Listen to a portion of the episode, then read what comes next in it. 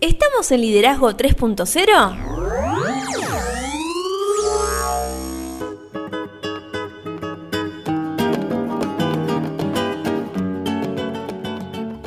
Bienvenidos a Liderazgo 3.0, un espacio que crece día a día y en el que analizamos un tema poco trabajado como es el liderazgo. Quienes conformamos este espacio comprendemos que el liderazgo es un concepto que cambia vidas y lo hacemos con el fin de agregarle valor a cada uno de ustedes, nuestros oyentes. Quien les habla Lorena Gestols y me acompaña como siempre el señor Beto Bese. ¿Cómo le va? Todo bien, ¿usted señorita qué cuenta? Excelente, acá disfrutando del frío podríamos decir. ¿Usted disfruta del frío? Sí, por supuesto. Para mí es la etapa más linda del año. Es la más complicada, ¿eh? Porque nos enfermamos, porque hay mucha gente por ahí que, que no tiene reparo en esta época, pero a mí particularmente me gusta mucho. Hoy estamos muy abrigados, pero estamos. Estamos, estamos. Como todos los lunes, estamos aquí una vez más. Seguimos un episodio abajo, Así es, pero bueno, vamos a ver si esta semana nos ponemos al día para empezar julio de la mejor manera. así es. También tenemos esta semana novedades. ¿Cuáles son? Tenemos un montón de cosas. Por ejemplo, Cuénteme. lo único que podemos contar Sí. es que llegamos a Clubhouse. Bien. Estábamos nosotros con ganas de llegar a esta nueva red social Sí. que se suma a todas las redes sociales que O tenemos. sea que vamos a hacer esto mismo que hacemos acá en este espacio tan lindo en, en directo. Exactamente, en vivo y en directo. Ustedes van a poder eh, también interceder porque es una plataforma muy interesante en la cual te permite tener interacción con los oyentes, Mira, qué tanto bueno. a nivel escrito como nosotros vamos a poder habilitarles el micrófono a cada uno de ustedes para que puedan hacer sus consultas, sus aportes, sus comentarios, lo que quieran. ¿Y sabe qué es lo más interesante de esto? Cuente. que nos va a quedar el audio de todo esto y que si vos no lo pudiste escuchar, Liderazgo 3.0 te da la posibilidad de escucharlo cuando vos puedas. Me encanta, me encanta, me encanta. Pero ¿por dónde los pueden encontrar? Estamos, a- además de estar en Clubhouse como Liderazgo 3-0, que no lo dije, estamos en Instagram también como Liderazgo 3-0, en Facebook como 3.0 Liderazgo. Nuestro canal de YouTube, que esta semana se va a volver a mover, es Liderazgo 3.0 y nuestra web es www.liderazgo30.com.ar. ¿Por qué se va a mover el YouTube? Porque tenemos, esta semana volvemos con las entrevistas. Bien. Una gran entrevista eh, tuvimos, tuvimos la grabación. Era Hermosa. o grabamos la entrevista o grabamos el podcast que teníamos Claro. atrasado y decidimos grabar la entrevista porque mm, es, es un tema me parece que realmente va a dar mucho que hablar Sí. porque vamos a hablar. ¿Se acuerda de los líderes históricos? Sí. Bueno, uno de los líderes históricos era el Papa Francisco. Eso, usted había hecho un pedido al final de, de esa entrevista que era hacer lo mismo pero de líderes argentinos. Y allá fuimos. Me encanta. Le, le- le dejo un datito. Me A emocioné al final. Sí, casi no la remontamos. ¿eh? Claro, lo que pasa es que hablamos de un líder, si bien no es contemporáneo nosotros, eh, lo llegamos a conocer nosotros, y, mm, y, y llegó de otra manera, llegó de otra manera y me emocioné, así que bueno, yo, creo que no, no se lo debe perder nadie a ese episodio.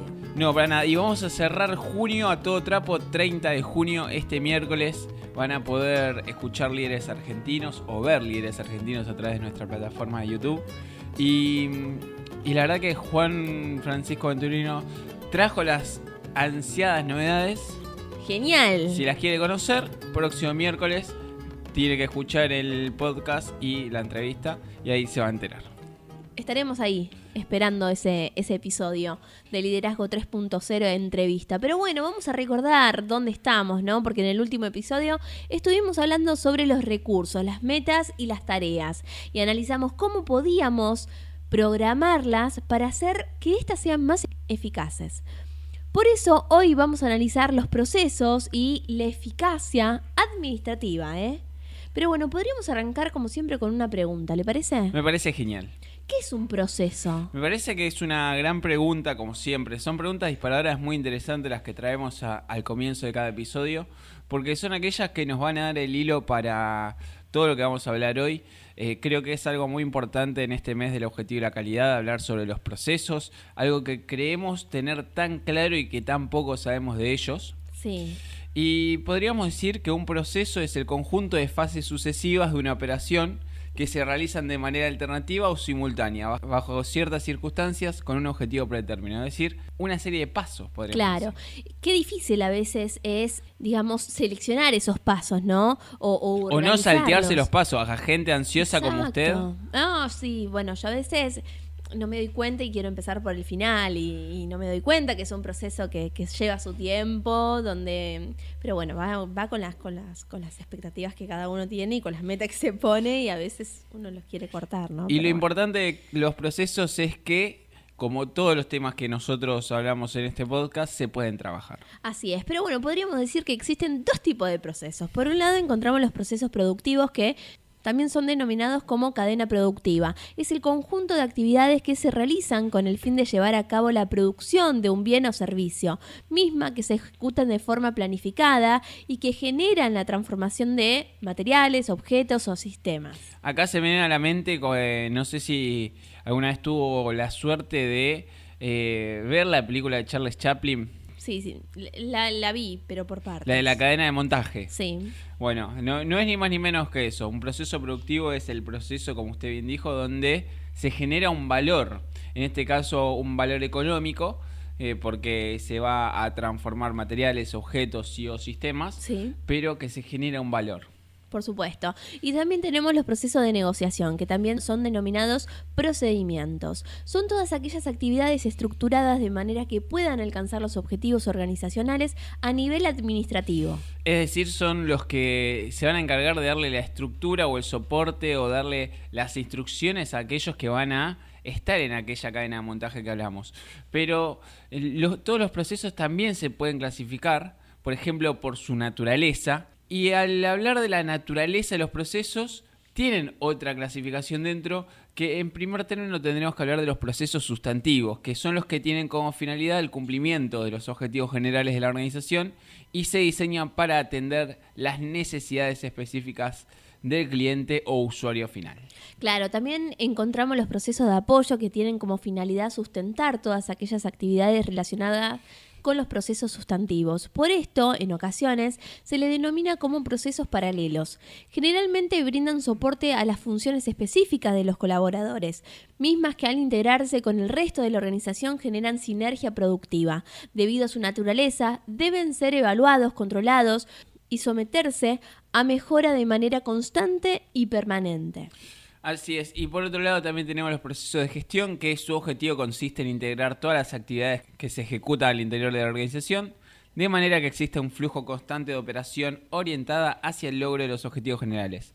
Para comprobar la eficacia de dichas actividades, se debe someter a los siguientes controles. Claro, el primer control es la de gestión de objetivos, que se debe partir de las necesidades que plantea el objetivo general de manera que se pueda subdividir en los objetivos específicos y particulares necesarios para su consecución. Posteriormente se diseñan las funciones y tareas correspondientes, así como asignación de los recursos necesarios. Esto es muy importante, eh, independientemente de los objetivos que ya hemos hablado, que es un objetivo. Me quiero quedar con la palabra gestión, ¿no? Que, que es un poco mm, lo que nos invita a hacer el liderazgo, a gestionar nuestra vida en diferentes aspectos. Ya hablamos de gestionar las emociones cuando Claro. hablamos de inteligencia emocional, de gestionar equipos cuando hablábamos de trabajo en equipo. Y en este momento estamos hablando de algo tan importante como gestionar eh, los procesos. Claro. Es decir, ser consciente de los procesos para poder sacar el máximo provecho. Sí, materializarlo, ¿no? Como ponerlo, como dijiste vos recién, en, en conciencia. Así es, sin lugar a dudas, creo que eh, creo que mm, lo más importante de esto es lograr pasar al consciente un montón de, cons- de conceptos e ideas que, mm, que muchas veces las tenemos en el día a día, pero que no las vemos. Claro. Pero bueno, también encontramos la gestión de la actividad, que consiste en la medición de los resultados obtenidos en un momento determinado para, posteriormente, compararlos con los objetivos y las metas preestablecidas. Es importante también, hablando de la actividad, eh, entender que los resultados tienen que ser buscados, ¿no? Nosotros cuando hablábamos en... Sí, en no las llegan solos. Así es, pero hablábamos de los objetivos SMART en algún momento. Sí. Y, y lo más importante de los objetivos SMART es que puedan ser medibles. Es decir, ¿cómo vamos a medir si estamos alcanzando o no el objetivo? Pero esa medición tiene que ser eh, lo más objetiva posible. Claro. Es decir, conseguir 10 artículos de esto o conseguir terminar tal tarea antes de tal día. Tiene que ser muy, muy, muy, muy fácil de medir para así poder eh, encontrar realmente si estamos logrando ser eficientes y eficaces. Claro.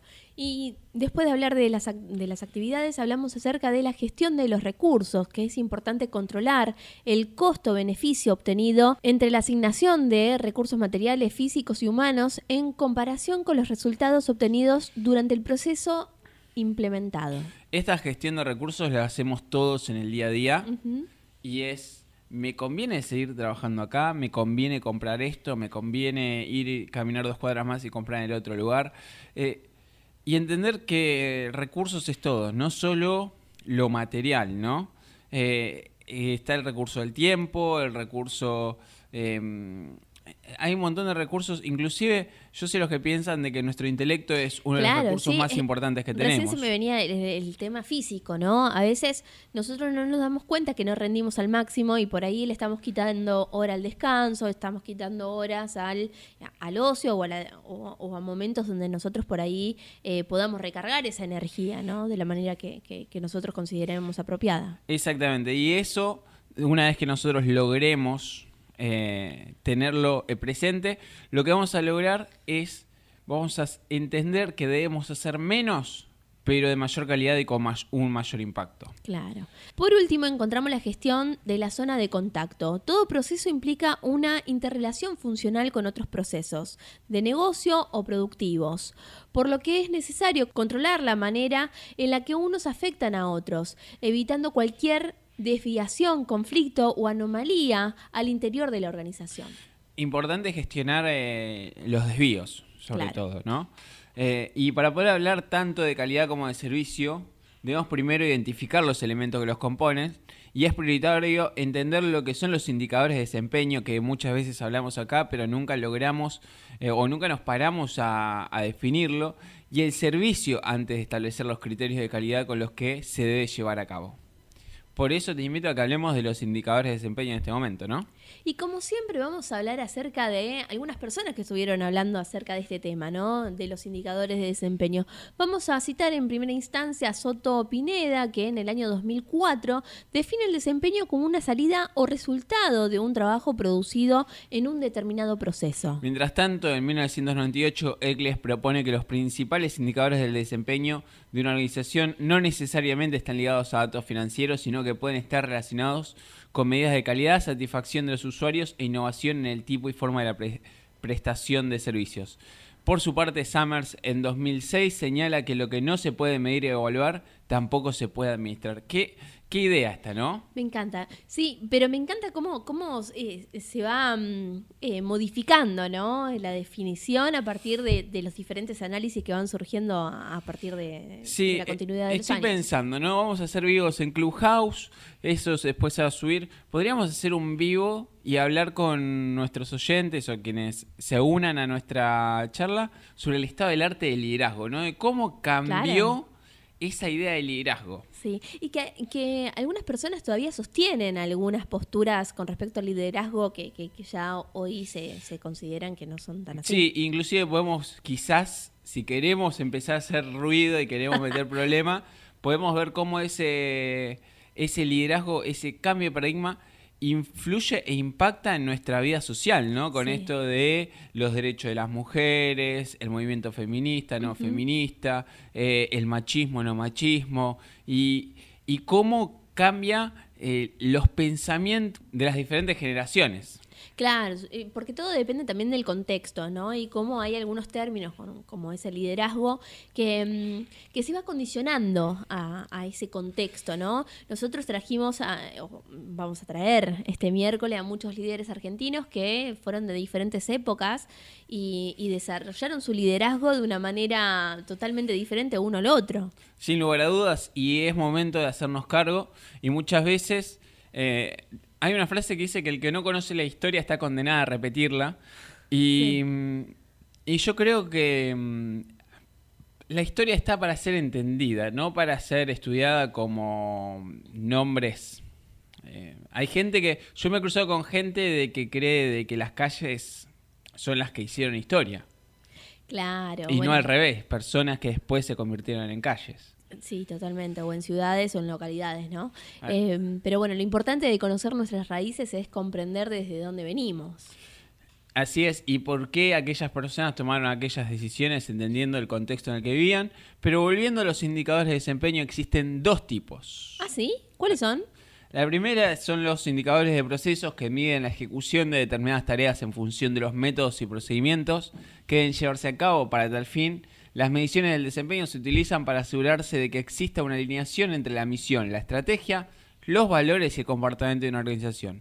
Mientras que los otros son los indicadores de resultados que miden la satisfacción que proporciona la prestación de un servicio determinado en función del usuario o cliente. Y es así que un sistema de medición del desempeño debe contener al menos los siguientes elementos. Por un lado, ofrecer soporte mutuo o consistente de las metas operacionales, objetivos, programas y tareas críticas.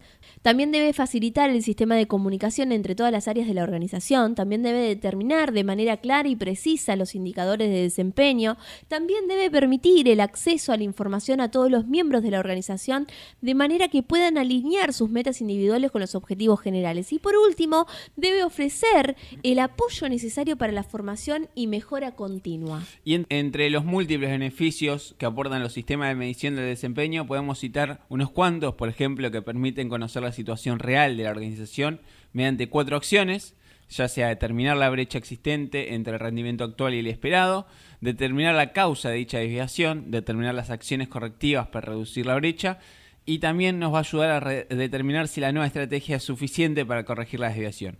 Por otro lado, otro beneficio es que permiten que los colaboradores obtengan un mayor sentido de pertenencia a la organización, lo que genera compromiso y facilita la solución de problemas. Y se experimentan claramente muchas veces mejoras en el desempeño a partir de lo que es la imparcialidad, la objetividad, la consistencia, el tiempo de reacción y el proceso de toma de decisiones. Y sin lugar a dudas promueven la creación de un lenguaje común para todos los miembros de la organización. Es muy importante que todos hablemos el mismo idioma y nos Claro, entendamos. sí. Y por último, claramente la dirección de todos los esfuerzos se encamina de manera precisa al logro de los objetivos, metas, tareas y funciones. Bueno, si te quedaba alguna duda de que es súper eficaz llevar adelante un sistema de medición, tenés que volver a escuchar este pedacito. Eh, qué importante esto que vos mencionabas recién, lo de la comunicación, ¿no? Y qué importante es preguntar si no entendemos algo, porque si no, vamos a hacer cualquier otra cosa de lo que realmente se nos pide. Yo creo que muchas veces cuando hay conflictos entre las personas se da justamente por esto, ¿no? Porque yo escucho lo que quiero escuchar Claro. o comprendo lo que quiero comprender, no, no me tomo ese segundo de decir no entiendo lo que planteás. Y también pasa en el mundo profesional, ¿no? Sí. Eh, creer de que porque uno está en tercero o cuarto año en una facultad ya se saben todo y es tu primer trabajo quizás que te toca estar. Y, mm, y la realidad es que eh, muchas veces los libros no van de la mano de la práctica. No, totalmente, pero a, a ver, podemos tener, no sé, ya llegando al final de, de nuestra carrera y de repente te encontrás eh, llevando adelante una tarea y, y no saber algo. Y decir, ay, pregunto no, o no, y no, pero si pregunto voy a pasar como que no sé. Y sí, pero realmente no lo sabes, entonces consultalo. Antes que haya una desviación. Claro, sí, no tengas miedo. o sea, de Y para eso existe la eficacia administrativa. Por supuesto. ¿Qué es la eficacia? Es la capacidad de lograr el efecto que se desea o espera, mientras que la efi- eficiencia es la capacidad de disponer de alguien o de algo para conseguir un efecto determinado. De acuerdo a Chevenato, que ya lo em- Sí. estamos trayendo casi todos es un los compañero nuestro. Ya, ya, en cualquier momento lo sentamos acá. Decimos que la eficacia de una empresa puede medirse en función de los objetivos logrados, la eficiencia por la cantidad de recursos utilizados para la elaboración de un producto y o prestación de servicio, misma que aumenta en la medida en que decrecen los costos y los recursos utilizados. Por su parte, Negandi en 1973 sugiere que una organización puede considerarse eficaz si posee al menos los siguientes indicadores que voy a pasar a mencionarte. Lo escucho. Por, en primer punto, la capacidad de la administración para lograr la contratación de la fuerza laboral adecuada, Sí. es decir, que tengan la capacidad y los conocimientos necesarios para poder llevar adelante ese trabajo. Segundo, elevados niveles de moral entre los colaboradores y, y satisfacción en el trabajo. Tercero, bajos niveles de rotación en el personal y ausentismo. Cuarto, buenas relaciones interpersonales. Es decir, el- ese famoso clima laboral, ¿no? Claro, Qué sí, importante. bien, ¿no? No sentir, a veces, qué lindo es no sentir que realmente vas a trabajar. O sea, Sí. tu- que tu trabajo no sea trabajo, ¿no? Sí, que sí. lo Qué disfrutes. lindo es levantarse y no decir, uy, tengo que ir. Sí. Pero bueno, otra cuestión es el quinto punto que son las buenas relaciones interdepartamentales. Claro. La sexta es la percepción y comprensión de cada uno de los colaboradores en relación a los objetivos organizacionales. Séptima y anteúltima, colocación adecuada de los colaboradores en las posiciones que puedan beneficiarse de sus capacidades. Y por último, claramente, la eficacia organizacional para adaptarse al ambiente externo. ¿Qué le parece si ahora vamos a hablar acerca de las condiciones de la eficacia administrativa? Algo, otro tema muy importante también para tocar. Porque el desarrollo de la eficacia administrativa al interior de una organización debe sustentarse en cuatro condiciones. La primera es clarificar objetivos, mismo que, de acuerdo a la cultura organizacional, deben ser realistas y rigurosos. Para tal fin, se deben definir, por un lado, los objetivos concretos, por el otro, cuantificación de los objetivos, por otro lado, también la estrategia para su cumplimiento y, por último, los recursos disponibles. La segunda condición es la adaptación al contexto de la organización, que en función del establecimiento de los objetivos, la organización debe, en primer término, ser creativa en sus estrategias, pero siempre en congruencia con sus políticas y reglas. Por otro lado, integrar los entornos internos y externos que afectan y se ven afectados por la operación del negocio. También deben ser práctica en el uso de sus recursos técnicos, estructurales, sociales y económicos, generar políticas salariales justas, esto es muy importante. Por otro lado, también deben diseñar planes de carrera para todos sus colaboradores, evaluar y propiciar un clima laboral satisfactorio y productivo, y por último, mantener y en su caso mejorar la imagen corporativa. Por otro lado, también se debe tener en cuenta el control de resultados con la finalidad de mantener, corregir o rediseñar la estrategia social de la organización. Adaptar los objetivos de acuerdo a los cambios del entorno y a la necesidad de los recursos reales. Modificar los medios de actuación para impulsar la eficacia de los colaboradores. Y por último, implementar sistemas de medición permanente y continua en aspecto económico, operativos, jurídicos, psicosociales y sociopolíticos. Y por último, la cuarta condición es el reparto equitativo de tareas, de acuerdo a las necesidades de cada posición del orga- organigrama y en función de la experiencia y habilidades de cada colaborador. Y si hablamos de esto, tenemos que hablar de servicio, porque un servicio es un conjunto de actividades que buscan satisfacer las necesidades de una persona. Como todo conjunto de tareas, el servicio es un proceso y para tal efecto está constituido por una serie de elementos que son los siguientes.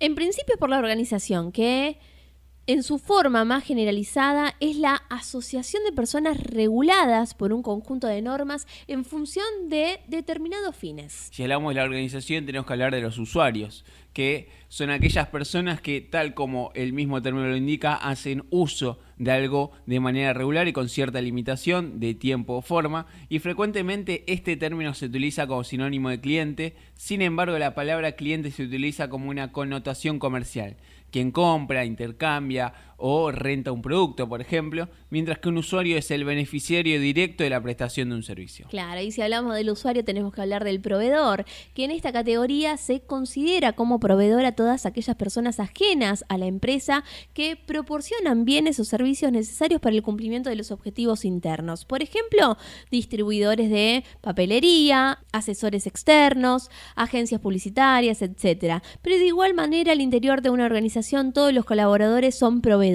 ya que así como reciben insumo al ser usuarios internos, los proporcionan a otros colaboradores mediante la ejecución de su tarea diaria. Y si hablamos de los proveedores, lo que más importa, sobre todo siendo líderes, es el punto número 4 que es el valor agregado, que se refiere a la atención respetuosa, amable y eficiente que se proporciona a las personas. A todas, A todas. ¿No? No solamente las que trabajan internamente en la organización. Inclusive nosotros que- mismos. Sí, totalmente. Eh, destacar esto de, de agregar valor. Esta semana eh, estuve visitando diferentes sitios, ¿no? Que también hablan de acerca de liderazgo y mm, y siguen criticando algunas cuestiones que, de las cuales habla el liderazgo moderno, ¿no? Esto de agregar valor, de ser más humanos, de analizar el contexto en el cual nosotros nos desarrollamos, eh, esto de respetar a tu colaborador, no tomarlo simplemente como una persona que viene a realizar la tarea que vos necesitas, ¿no? Sino que eh, ser más partícipe de, y creativo, ¿no? En tu organización. Sí, y también otra cosa que también se viene discutiendo muchísimo es el hecho de que hay como un movimiento, a mi entender, de que eh, está en contra de que la gente entienda que todos somos líderes. Sí. Y, y ahí es donde el liderazgo 3.0 se hace fuerte en su posición y lucha a capa y espada con todos. Y como decimos en la entrevista del próximo miércoles, que vengan de a uno, que nosotros no tenemos problema. Claro, pero ahí está la, la- la cuestión, yo creo que viene por el lado de que no se quieren hacer cargo. O sea, no se quieren hacer cargo de que ellos pueden cambiar su propia reali- realidad y cambiando su propia realidad pueden cambiar su entorno, ¿no? Sí, muchos no se quieren hacer cargo y muchos otros, lamentablemente, son, son víctimas de personas que eh, quieren que ellos no, no puedan ver de que el liderazgo también eh, so- es parte de su vida. Que el liderazgo también es tomar una decisión si te levantás o no de la cama, si cambias de trabajo o no, si pagás la tarjeta o no, si tenés un hijo o no. Sí. Eso también es liderazgo.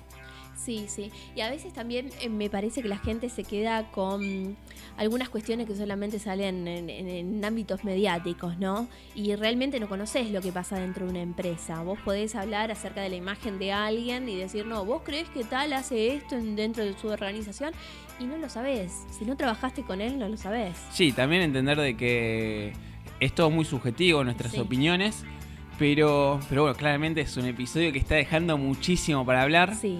Eh, no hace falta que agreguemos comentarios del episodio, ¿no? No, no. Como siempre nos quedamos con más preguntas que respuestas. Y espero ese espacio para que la gente también se una a este... a Qué este lindo debate se puede a este llegar a debate, armar, ¿no? Sí, sería fabuloso. ¿Cuánta- pero ¿cuántas horas podríamos estar sentados hablando? Un montón. Un montón, tranquilamente. Claro. Y ahí no nos corre el tiempo, o Ah, ¿no? vamos a poder hablar hasta donde queramos. Me encanta, me encanta. Hasta Bueno, que esté la cena. Tendríamos que poner eh, fecha y horario para hacer un vivo.